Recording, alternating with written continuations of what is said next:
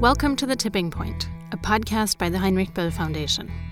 I'm your host, Katya Kumkova. In the next half hour, we'll explore one of the most pressing challenges of our time how to tackle the climate crisis. Just imagine gigantic masses of ice melting, flooding major cities around the world. Or a slowing down of the Gulf Stream ocean current, bringing more extreme weather events into Europe. You might think these events are looming way off in the future, but on a geological timescale, these tipping points may not be that far away. But there's reason for hope. In 2015, governments of the world reached the Paris Agreement. It was a diplomatic miracle, six years after the failed Copenhagen Climate Summit, and it laid out important ground rules for slowing down global warming. But will the Paris Agreement actually stop the climate change? Not by itself. In order to face the climate crisis head on, we'll have to move quickly. How can we transform our economies and societies to move forward? This is what we're going to explore in this series.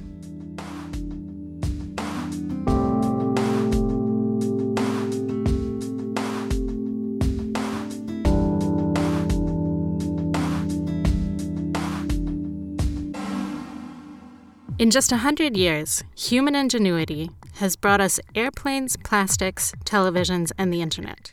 We're operating a space station orbiting the Earth and remote control rovers on the surface of Mars. So, isn't it pretty safe to assume that we will find engineering solutions to the climate change as well? In this episode, we'll look at ideas to geoengineer the climate with a critical eye we will talk to an expert in the climate field about fertilizing the oceans. And we'll also talk to another scientist about sucking carbon out of the air and creating an umbrella of aerosols around planet Earth to keep the sun rays away. Our main question is how feasible are these ideas, and what are their side effects? First, we'll talk to Neth Daño. Neth is the Asia director of the ETC Group, ETC is an organization devoted to issues surrounding new technologies with potential impact on the world's poor and vulnerable. We reached Neth in Manila, and the first thing she explained to us was how Filipinos feel about climate change. Climate change is actually being felt clearly in the Philippines as a whole, where I live in particular in Mindanao Island, the southern part of the Philippines. Um, in oh, the past few decade, there's actually more and more typhoons that enter the country. And not just more in terms of number, but more intense um, typhoon with more rains, which actually cause more flooding and affect communities in the coastal areas. And the Philippines is an archipelagic country comprised of more than 7,000 islands, which means that 99% of Filipinos live within 10 kilometers area from a coast. And it is these communities that actually suffer most when typhoons come. My, my daughter, who lives in, in, in Manila, actually just um, live about 300 meters from Manila Bay. And we're actually struck at how intense flooding could be um, every time there's a typhoon um, in this area. And we have experienced one of the worst um, drought season uh, from the La Nina phenomenon um, last year, in the year before that, uh, which has actually massively affected agricultural areas in particular and also urban populations because of scarcity of water. So it's really a now threat. It's a threat that's already happening. Maybe you remember the headlines.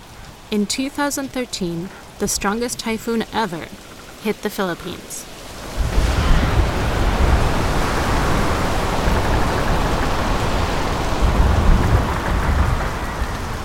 This was Tropical Storm Haiyan, which the Filipinos called Yolanda. A massive typhoon swept through the eastern part of the islands and killed more than 6,000 people.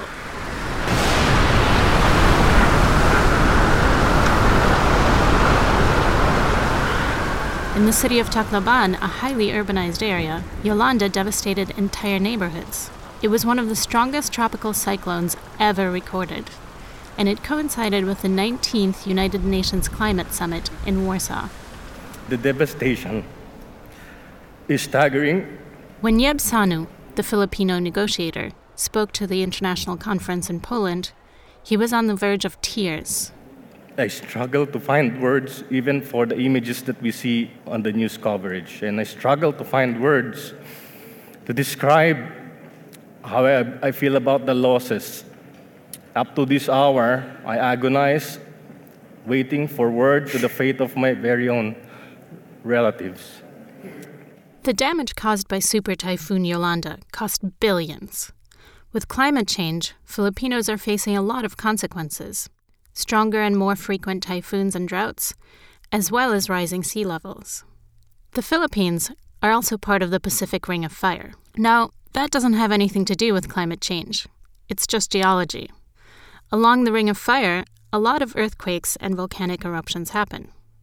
And one of them inspired researchers to reach for the skies and tackle climate change. It was actually the eruption of Mount Pinatubo, a volcano that slept for more than 600 years and suddenly woke up in 1991 and caused this massive, supermassive volcanic eruption that affected most of, of planet Earth. The giant volcano spewed huge amounts of sulfate aerosols into the sky. They reached the stratosphere and traveled around the Earth. Now, the surprising thing is that this process was actually able to cool down the temperature of the entire planet by half a degree Celsius for a couple of months. And that was exactly the temperature rise that fossil fuels had caused until the year of the eruption in 1991. The particles in the stratosphere acted like sunshades by reflecting some of the incoming solar radiation back into space. And so Pinatubo brought back the idea of SRM, short for Solar Radiation Management. If humans could mimic what the volcano had done, could they cool down the warming planet? Today, a group of researchers calls for testing this idea. They want to experiment with a small injection of aerosols into the stratosphere. They imagine spraying the particles from airplanes or gigantic tubes held up by balloons. After all, a similar process happened in nature. But the dark side of the eruption of Mount Pinatubo, we seldom hear. There are tons of studies that showed that the eruption of Mount Pinatubo have actually caused um, massive drought in sub-Saharan Africa and also a massive change in the monsoon pattern in South Asia that have caused all this um, cyclones and also massive weather disturbances. And all of those happened at the trail of Mount Pinatubo were actually linked to the impact of the eruption. And already um, computer simulations were made available around potential impacts of SRM have already shown the same narrative that it could actually cause massive droughts in sub Saharan Africa and massive changes in rainfall patterns and monsoon patterns in South Asia. It's unclear how our global ecosystem would react to an intentional injection of aerosols. Atmospheric chemistry is a complex field, and sulfate particles could damage the ozone layer. Even if engineers could overcome that problem, how would the impact be tested? A small scale experiment in the stratosphere might not be able to tell us very much. Rogue scientists have tried other large scale experiments before that could cause real and potentially adverse effects. In the case of ocean fertilization, another geoengineering method, some researchers have already gone ahead. In 2007, Neth Daño was involved in exposing an experiment in the waters around her islands. The plan was actually to dump urea nutrients, nitrogen fertilizers on specific parts of the Sulu Sea which is actually in the border of Malaysia and Philippines, with the aim of promoting growth of phytoplankton. Because conceptually, a phytoplankton would actually suck out greenhouse gases, carbon dioxide in particular, from the atmosphere and bury that in the ocean bed. So that was the, the concept behind ocean fertilization. And true enough, we found out that there were actually letters sent by the researchers from Australia and their partner in one university in the Philippines about the experiment, but not really revealing what the real intent was. They were actually saying that they will dump urea in an experiment to promote bloom of fisheries to be able to help um, local farmers to attain sustainable fishery, which is totally what is not it is. Neth and her organization, the ETC Group, were alarmed and spread the news. The government confirmed that the attempt to experiment in the local waters was a violation of Filipino law. No environmental impact assessment had been carried out, and none of the local governments and coastal communities had been consulted. In 2008, the Convention on Biological Diversity of the United Nations met in Bonn, Germany. This was the chance for the Filipino negotiators to bring the issue to the table. The convention ended up imposing a moratorium on ocean fertilization. So, this is a clear example of experiences coming from the ground um, that was brought by the country that was affected in an intergovernmental forum, and that provided the basis for um, deliberations and a decision for the members of the United Nations to come up with a decision to protect um, biodiversity, um, the environment, and, and local communities um, on the potential impacts of, of this technology, in particular ocean fertilization. Now, what exactly are the risks with this kind of ocean fertilization? The idea sounds pretty smart. But the flip side of the carbon dioxide removal concept is that it could potentially cause a bloom of toxic plankton as well, and lead to hypoxia in turn, oxygen depleted zones in the ocean. This would mean trouble for aquatic biodiversity, marine ecosystems, and the fisher folks who rely on them. And past field experiments have shown that much of the plankton expected to bury carbon in ocean beds ended up gobbled by krill. Plus, urea production requires fossil fuels. To Neth Daño, geoengineering ideas like this one are flawed down to a more fundamental level. Because it is actually based on the premise that you can actually provide a technological solution to climate change, global warming.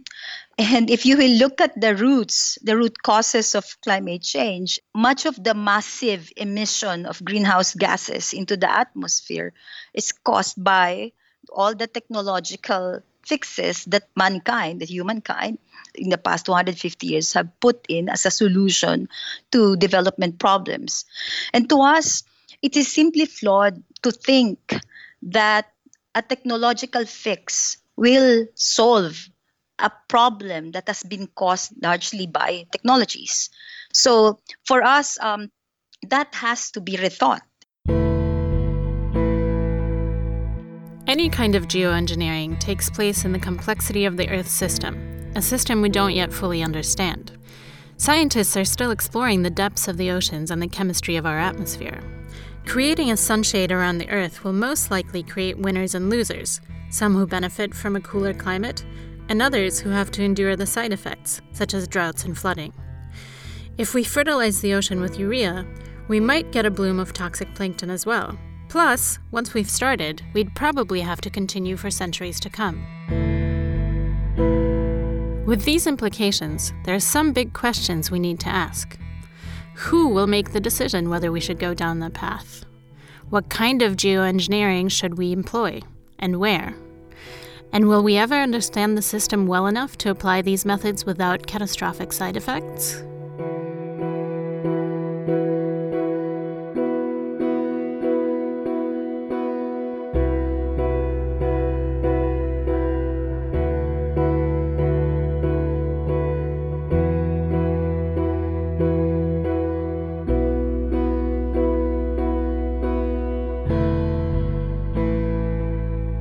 Welcome back to The Tipping Point, a podcast by the Heinrich Böll Foundation. In this first episode, we're discussing the risks of two big branches of climate geoengineering. There's the so called solar radiation management, which attempts to change how much solar energy hits the Earth. And there are strategies to reverse our emissions, so called negative emission methods, via carbon dioxide removal. Ocean fertilization is not the only concept engineers have come up with to remove carbon from the atmosphere. We'll now consider land based methods with our next guest, Kate Dooley. Kate is a PhD candidate at the Climate and Energy College at the University of Melbourne in Australia. Her research connects the dots between land use, forests, and climate change. The first thing we talked about was the Paris Agreement that was reached in 2015. Yeah, well, the Paris Agreement includes very ambitious targets to limit warming to well below 2 degrees and aiming for 1.5 degrees Celsius. Now, this is this was fantastic news in Paris. It's something that um, developing countries have been fighting for for a long time because warming above these levels, even 1.5 degrees, but certainly up to 2 degrees, would be catastrophic for um, a lot of countries. A lot of islands would be flooded already at that point. Um, so this was a good outcome. After years and years of climate summits, the negotiators have finally managed to agree on targets. But this brings up the question how do we get there? Temperatures on Earth have already warmed by full degree since pre industrial times. Just half a degree more, and low lying island nations in the Pacific might be lost forever. It's a huge challenge. Is reversing the trend even possible? The last report of the Intergovernmental Panel on Climate Change, which was published before Paris, says that the targets might still be reachable. Around the world, scientists feed their knowledge on their systems and our societies into complex computer models and combine their data. The IPCC is the intergovernmental scientific body that publishes their findings. But what are the assumptions that these models are based on? Now, the, the what these models have actually done to make it easier to meet those climate targets is include a lot of geoengineering. Um, and essentially, what they've included is removing carbon from the atmosphere through growing plants to um, suck up the carbon and then capturing that carbon. It's called bioenergy with carbon capture and storage. BECCS, or BECCS. That's the acronym researchers and policy buffs use for this method of carbon dioxide removal. The idea is that when plants are growing, they remove the carbon dioxide from the atmosphere by photosynthesis. Burning that plant to produce energy will release the carbon back into the air. But if you catch the carbon before it is dispersed, you can liquefy it and then pump and store it underground.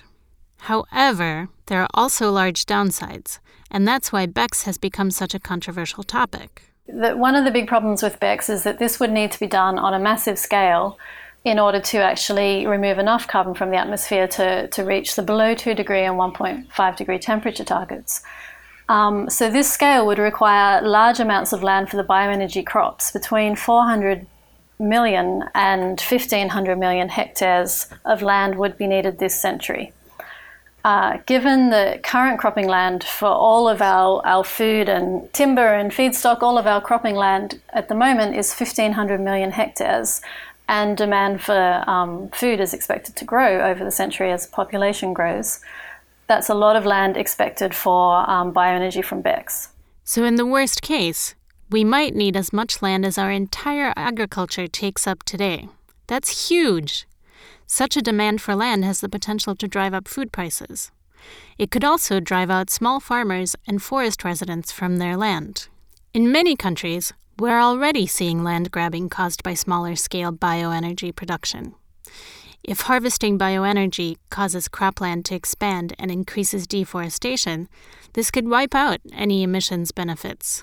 It would also increase poverty and undermine food security, which are key elements of the Sustainable Development Goals agreed on by the United Nations in 2015. But it's been very well documented that right now um, the use of bioenergy in the European Union is increasing the um, harvesting rate of forests in the southwest United States. So, this is because most of the bioenergy feedstock being used in the EU is being shipped in from the US, so there's emissions associated there, but it's actually radically increased the, the turnover and harvest rate of those Californian forests, and people in that area are very upset and protesting about about the increased harvesting of forests in the US for bioenergy in the EU. So this will continue and is expected to expand greatly into other countries because um, European Union doesn't have the, the forest resource to supply the amount of bioenergy it's using now or expected to use in the future if, if trends continue. You probably know about the important role forests play in the climate system. Think of the Amazon as our planet's lung, breathing in carbon dioxide and breathing out oxygen. If forests are lost and replaced by bioenergy crops or monocultures, it threatens biodiversity as well. Currently, we're losing species at a rate many times higher than in the past. It's an issue connected to and as serious as climate change itself. With deforestation, several million people could lose their homes and indigenous livelihoods. But the competition for land between the BECCS industry and food production could become one of the biggest issues.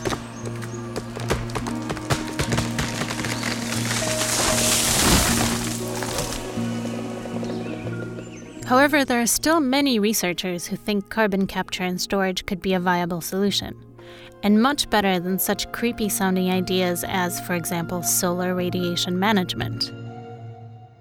It is often called like the more radical, the more dangerous form of geoengineering. Or in reverse, um, carbon dioxide removal is called the more benign form of geoengineering. And I really think that carbon dioxide removal, which relies on land, is uh, carries a lot of risks, and we shouldn't consider it a benign form of geoengineering. In her research, Kate Dooley has looked into ways that forests themselves can become one of the most important solutions to climate change. There is um, research showing that the extent of degraded forests now in the tropics, if that was left alone and left to regrow, that would remove significant amounts of um, CO2 from the atmosphere this century, and it would negate the need for technologies like BECCS, which focus on um, on land that would otherwise be used for food and other purposes. So, as well as leaving aside land for food, it also means that we restore biodiversity, we restore um, forest lands which are home of indigenous peoples, etc. So it's it's a solution that has a lot more co-benefits and a lot less risks. The first thing we'd need to do, of course, would be to get off fossil fuels. But in many scenarios, it looks like there's also no way around carbon dioxide removal technologies such as BECCS. The crucial part you have to know here is that such scenarios include economic assumptions. And one of them is that we need to keep up economic growth, which means we cannot go down with our emissions very quickly, just a few percent a year. In fact, we would have to decrease them by something like two or three times as much to avoid potential catastrophic warming. But how true is it that we can't reduce emissions quicker? Are there alternative ways to reach the Paris targets? These targets could be achievable without geoengineering, but it would, would require radical emission reductions starting immediately. In the richer developed countries, we would need to reduce emissions as, as rapidly as possible to zero. So probably within um, 15 years, which would mean um, significant lifestyle changes.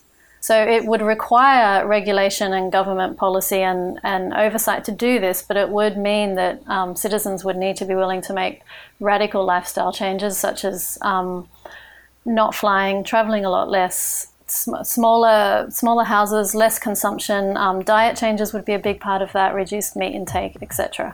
So people need to be willing to make those lifestyle changes.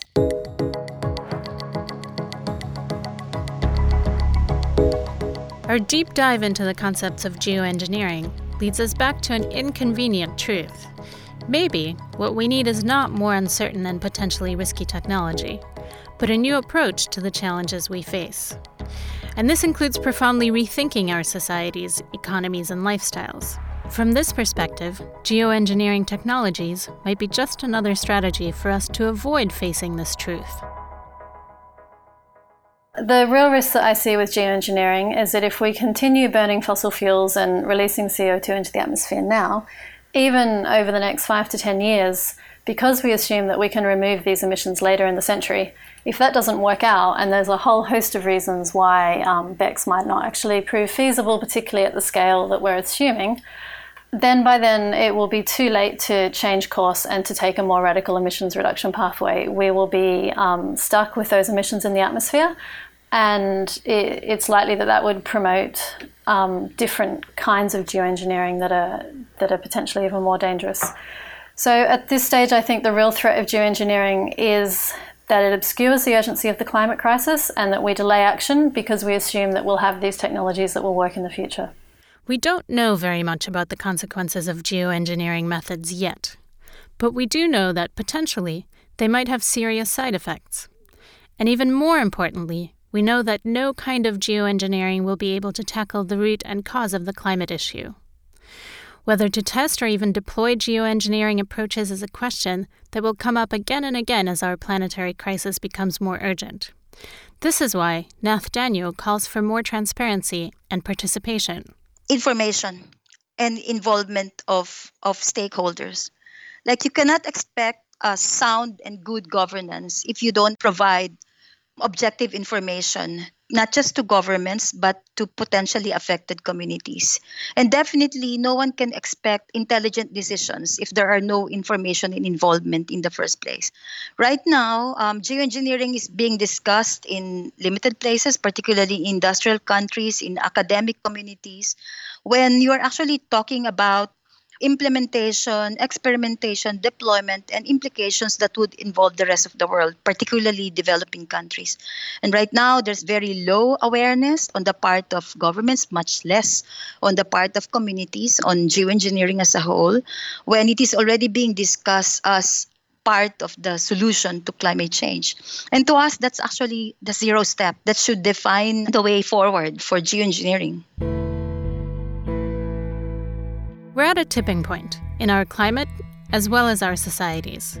It's up to us to tip our world into the right direction and tackle the climate crisis head on.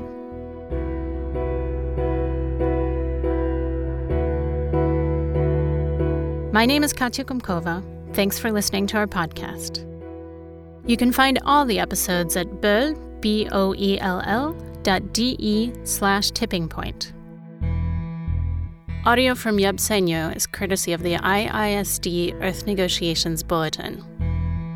The music for this episode comes from Crinkles and is released under the terms of the Creative Commons Attribution Only license.